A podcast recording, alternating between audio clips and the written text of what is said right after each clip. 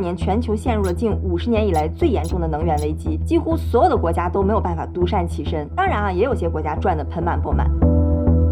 你说怎么能源一夜之间啊就这么短缺了？欧洲怎么就那么依赖俄罗斯的天然气？为什么今年又被疯狂啪啪打脸？美国、中国、印度、中东在这里边又扮演着什么样的角色？这里边啊有争斗，有博弈，也有巧合。咱今儿一起就来看看哈，这个能源危机它到底是怎么个情况？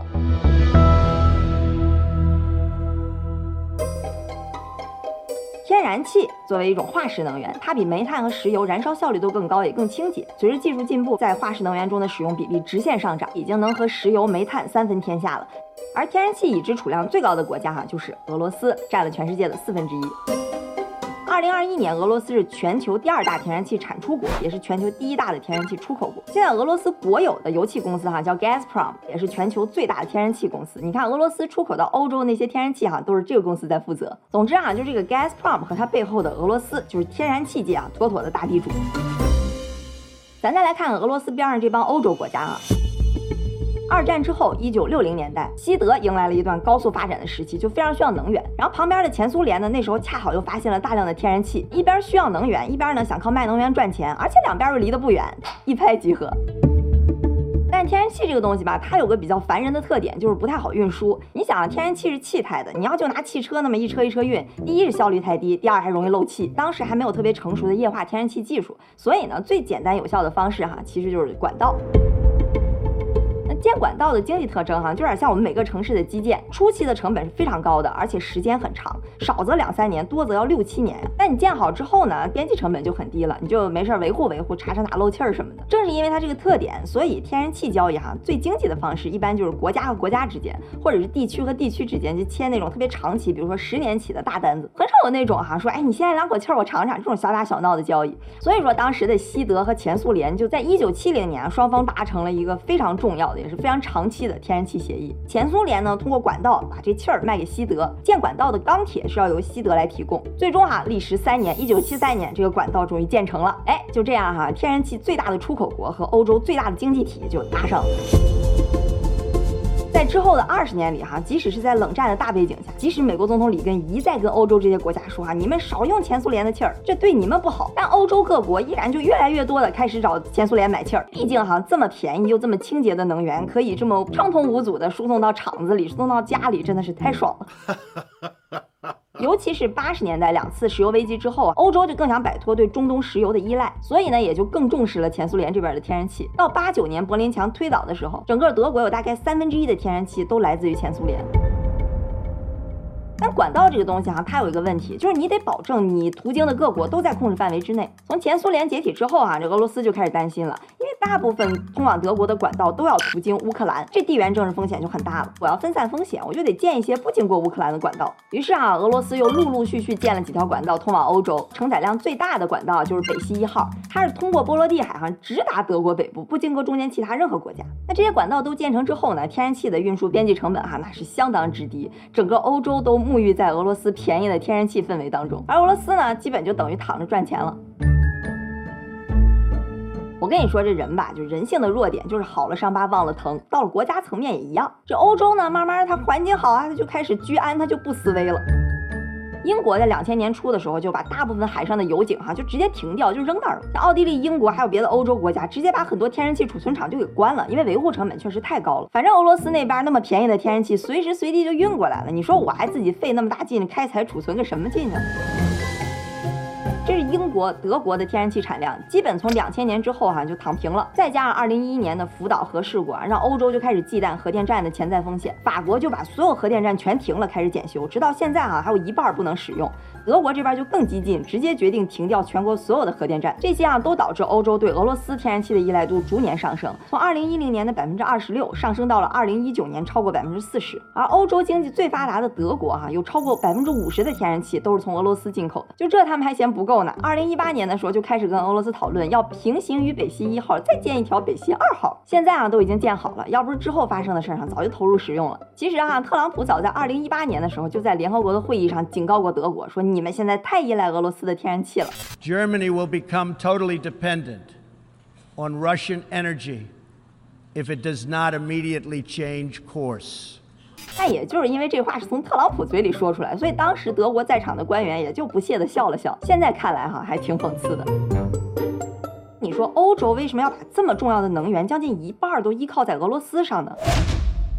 经济利益肯定是一方面的原因哈，因为它又方便又便宜嘛。其次啊，其实欧洲人他心里也清楚，就俄罗斯是非常需要欧洲人这个大客户的。你要知道哈，俄罗斯政府其实有百分之四十五的财政收入都来自于石油和天然气的出口，俄罗斯天然气出口的百分之八十，你像百分之八十哈都是输送往欧洲的，那欧洲人自然觉得我们是甲方，我们是大客户、强势方，不用太担心。其实啊，还有一个原因就是绿色能源运动。我们知道啊，欧洲是最大力倡导推动绿色能源来避免全球变暖的。一六年巴黎协定之后啊，欧洲各国都在尽力推动全国的清洁能源的普及。那欧洲人知道，再过个二三十年，我就不怎么需要化石能源了，就可以摆脱被俄罗斯、中东牵着鼻子走了。现在依赖一下呢，也就是暂时的。哎，所以你看哈，现在的大背景呢，其实就是欧洲在大量降低对本土化石能源的开采，投入清洁能源研发，同时呢，还非常依赖俄罗斯这边的天然气，这就为近半个世纪以来最严重的能源危机铺好了道路。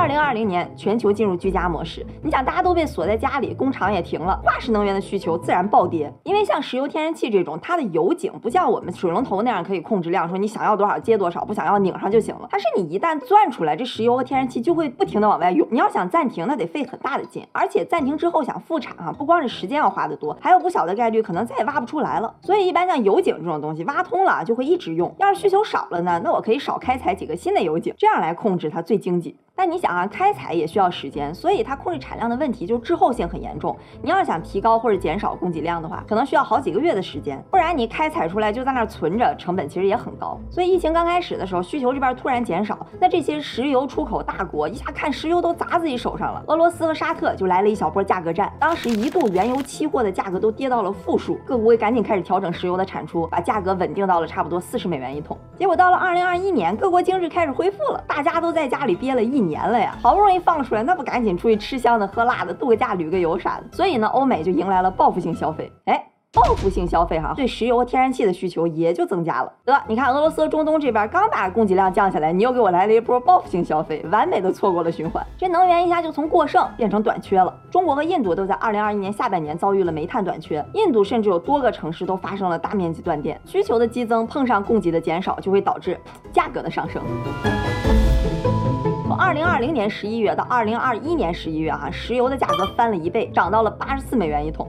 这么短的时间内，成本翻倍啊，那势必会导致通货膨胀，而且还是成本推动型的通胀。所以二零二一年底的时候，哈，各个国家就已经经常开始讨论能源危机啊、通货膨胀啊、不拉不拉这些。不过说实话，哈，到这儿呢，其实都还算比较正常的能源危机，就只是短期内供给和需求不匹配导致的一些经济动荡和通胀。你想，在二一年那时候，油价正高呢，全球能源大会上，欧洲还是在大力推动减少碳排放，准备大面积关闭煤炭工厂呢。等后来真严重了，你看现在还有人提这茬吗？是吧？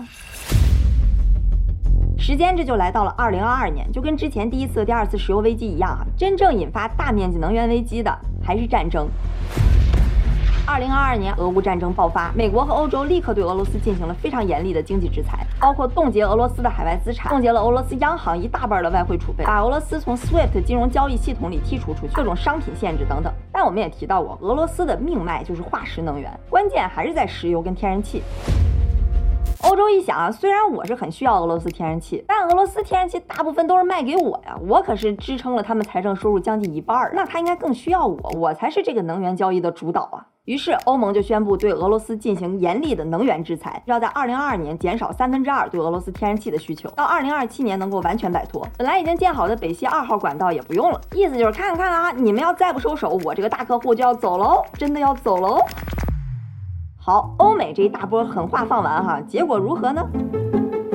反正伤敌多少还不好说，自损八百肯定是没跑了。当时本来就能源短缺，再加上战争的影响，从三月份开始啊，石油价格直接就被干到了一百以上。咱别忘了哈，俄乌战争开始之前，全球就已经开始通胀了。这下战争和制裁这么一催化，直接就引发了全球近半个世纪以来最严重的大通胀。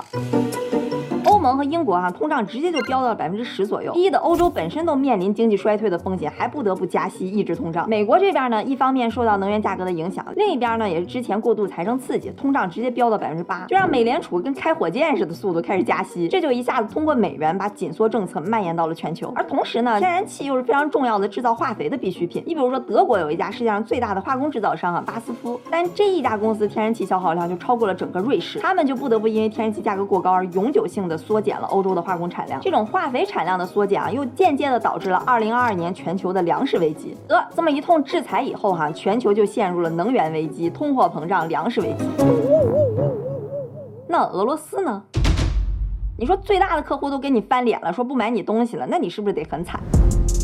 经济上啊，俄罗斯受到的冲击肯定是不小。但咱们就说能源吧，咱单看能源部分。你想这时候全球能源危机，石油、天然气都很短缺，就连美国总统都去求沙特王子增产石油了，油价翻了一倍多。你想想这个危机的严重程度。所以虽然美国和欧洲可以放狠话说我不买了，但只要不是全球都在制裁俄罗斯，那总有人买。对于俄罗斯来说，天然气肯定不太好转手就卖给别人，因为毕竟要靠管道运输。但石油我可以很轻松的就卖给别人，对吧？你可别忘了啊，俄罗斯不光天然气，它也是石油的第二大出口国，仅仅次于沙特。欧美一旦开始制裁俄罗斯，不买它的石油天然气了，那俄罗斯石油天然气就得被迫降价。这对于其他想买的国家来说，那简直是天上掉馅饼啊，就蜂拥而至。像印度、中国，连沙特都开始大量买入俄罗斯的廉价石油。你看，这是今年中国和印度从俄罗斯的石油进口。二月份战争开始之后就全线上升，尤其是印度，从年初还是零呢，到现在都好将近一百万桶一天了。中国和印度加起来已经超过欧洲，成了俄罗斯最大的石油出口对象。再加上现在高油价的环境嘛，所以预计俄罗斯二零二二年出口能源的收入将达到三千三百七十五亿美元，比二零二一年还增长了百分之三十八。单从能源这一部分看，俄罗斯不光没被制。反而大赚了一笔，这就让俄罗斯在能源这儿有了底气。那我还怕你制裁吗？对吧？你不是想降低我的天然气进口吗？哎，好，我成全你。你想要我还不给了呢？看咱俩谁怕谁。你看哈，这是欧洲今年上半年每天通过各个管道进口俄罗斯天然气的量，能很明显的看到这里边量最大的就是绿色的这个，就是北溪一号，基本上一直处于饱和输送的状态。毕竟这个管道是直通德国哈，就少了中间很多其他国家过路费啊和风险的问题，可见北溪一号是有多么的重要。但是就在今年六月份的时候，北溪一号的天然气输送量啊，就几天之内从每天一点六七亿立方米一下降到了七千万立方米。这家伙德国这边就急了呀，你说这管道是怎么回事？我们的气儿呢？俄罗斯的 Gazprom 公司就说了，说哎呀呀，不好意思哈，我们这边出了点技术问题，我们有一个涡轮坏了。这个涡轮呢，正常要从加拿大那边运过来，但现在西方给我们贸易制裁，可能运不过来了，所以有点麻烦。至于到底是不是这个涡轮的问题，咱就不知道了哈。但反正一个月之后，Gazprom 又通知德国人了，说哎呀，这个涡轮的问题还挺严重的，我们现在可能需要全面断气儿来对这个管道进行检修。哎，你们再忍一忍，忍一忍，这几天就不给你们供气儿了啊。七月十一号，北溪一号就彻底停了天然气的供应，德国乃至欧洲最重要的一条天然气供应管道就这么莫名其妙的停了。而且好巧不巧，今年恰恰是欧洲近五百年以来最热的夏天。不管是人还是机器，都需要能源来散热呀。欧洲本来哈最主要有两大发电来源，核能和水力发电。结果因为今年的热浪呢，法国这边核电站哈散热有问题，挪威那边水力发电水库的水位降到了最低，都不得不减少发电量。正好是最需要你俄罗斯天然气的时候，哎，你现在告诉我你涡轮坏了，你信不信我？这是欧洲天然气的价格，你看八月份最热的时候飙到那么老高，天然气这么一切断，欧盟的处境就变得非常尴尬了。本来放了一通狠话要制裁俄罗斯能源，结果俄罗斯这边出口不但没受太大影响，反而大赚了一笔，里外里把自己给坑了。你说这时候要是软下来，坐下来跟俄罗斯重新谈吧，那也太没面子了，只能硬着头皮来应对接下来的寒冬了，literally。根据欧盟的估算，冬天将会有三百亿立方米的天然气短缺。如果保持正常的天然气消耗的话，欧洲在二零二三年的二月就会用光。当然，这只是理论上的计算哈。你想，能源一短缺，价格再这么一涨，预计哈欧洲家庭的能源开支将会是原来的三到五倍。现在整个欧盟都在想尽一切办法提高能源储备，降低能源消耗。首先最简单的哈，就是赶紧高价去别的国家买液化天然气。欧盟就强制要求成员国要在十一月中旬之前，天然气储气罐需要装满至少百分之八十来应对这个寒冬。虽然现在还没有统计哈，不过我估计欧洲在买天然气这事儿上，今年肯定又花了不少冤枉钱。主要的液化天然气出口国像美国、卡塔尔、澳大利亚，肯定又在中间赚了不小的一笔。你像法国的总统马卡龙就已经公开指责拜登了，就说你们自己天然气卖那么便宜，出口给我们卖那么贵，你们简直就是妥妥的双标。